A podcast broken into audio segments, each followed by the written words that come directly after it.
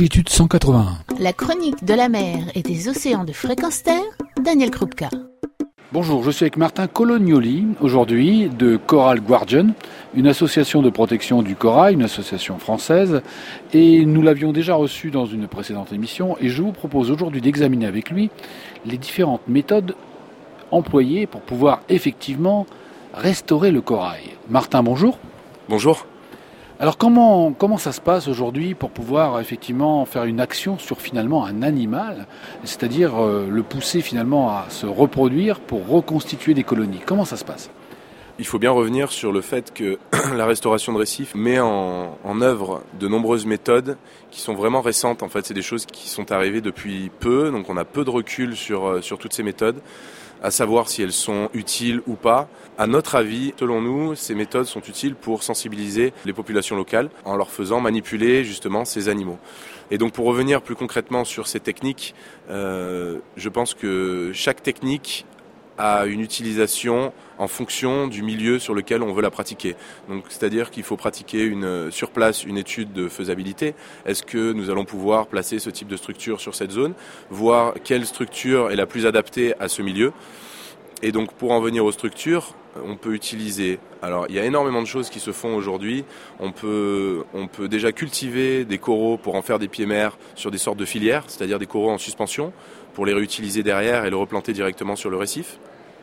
Donc euh, ça, c'est des, techniques uniquement de, culture.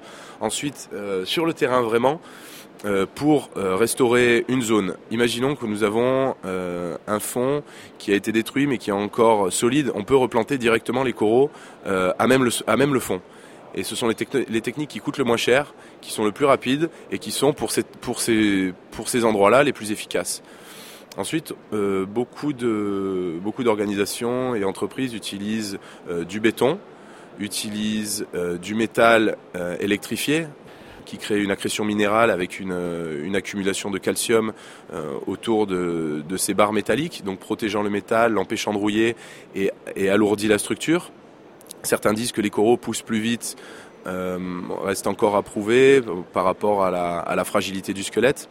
Mais voilà, nous, dans notre cas, nous utilisons des structures métalliques non électrifiées pour, euh, pour permettre la colonisation du corail, sachant que ces structures se dégradent après 10 ans et que la croûte de corail euh, par-dessus est déjà suffisante pour restabiliser les fonds. Et donc, dans notre cas, nous travaillons sur des, fonds détruits à la pêche et à la dynamite, c'est-à-dire que c'est des substrats euh, qui bougent, c'est des substrats qui ont une grosse granulométrie mais qui sont instables, c'est-à-dire que replanter du corail directement dessus n'est pas possible, étant donné que, ce corail-là sera amené à être, euh, à être bougé soit par des poissons, des courants ou euh, la houle.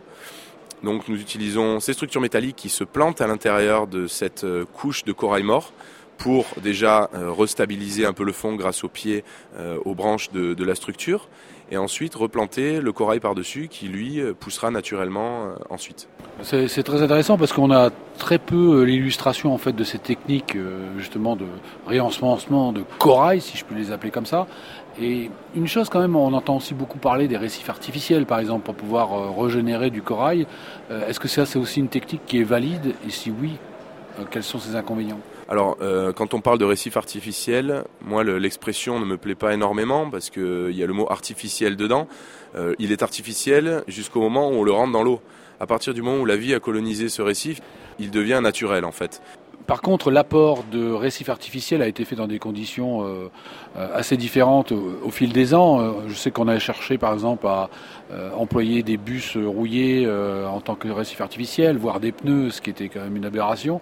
Et puis, on a aussi des structures métalliques et bétonnées qui existent et qui sont implantées. On a le cas, par exemple, en Méditerranée. Est-ce que ces structures-là, justement, font office non plus de récifs artificiels, mais de vrais récifs à la fin?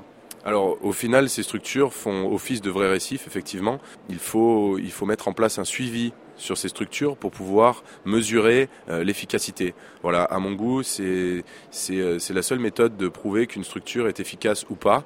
Et il y a énormément de travail encore euh, à faire sur l'efficacité justement de ces structures par rapport au, milieu. Et on en est vraiment au début. Alors par contre, je crois qu'il y a quelque chose qu'on peut dire qui est gagné immédiatement, c'est de toute façon, même si ça marche pas, les populations sont beaucoup plus sensibles. Exactement. Alors euh, là, on parle, on revient pour l'Indonésie, euh, donc et, la manipulation du vivant euh, sous-marin. Alors il faut faire attention quand je parle de manipulation du vivant. Ça peut être délicat. On sait qu'on on dit à tous les plongeurs de ne pas toucher les animaux. Moi, j'encourage pas les gens à toucher les coraux ou à s'amuser à les replanter. Il faut quand même savoir savoir de quoi il s'agit et ce qu'on est en train de faire. Les personnes de ces villages ont besoin de passer par la pratique pour comprendre l'intérêt de ces animaux et donc de les manipuler. Ce qui veut dire qu'ils apprennent à les aimer aussi, et quand on les aime, on les protège. Exactement. Et c'était un très beau mot de la fin. Comment on peut vous aider pour pouvoir planter du corail justement à l'autre bout de la Terre?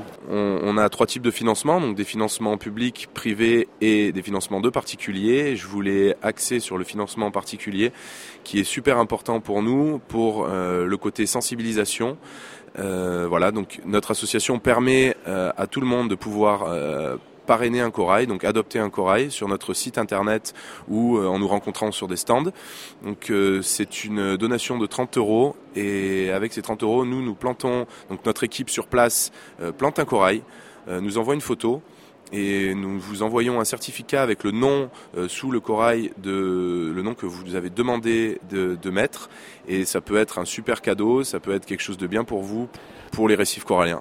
On rappelle le nom du site Alors le nom du site, coralguardian.org.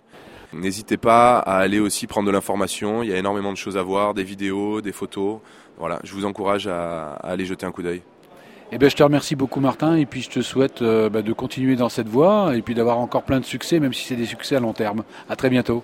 Merci beaucoup Daniel et merci de m'avoir invité sur, sur cette interview. Merci. Retrouvez et podcastez cette chronique sur notre site fréquenceterre.com.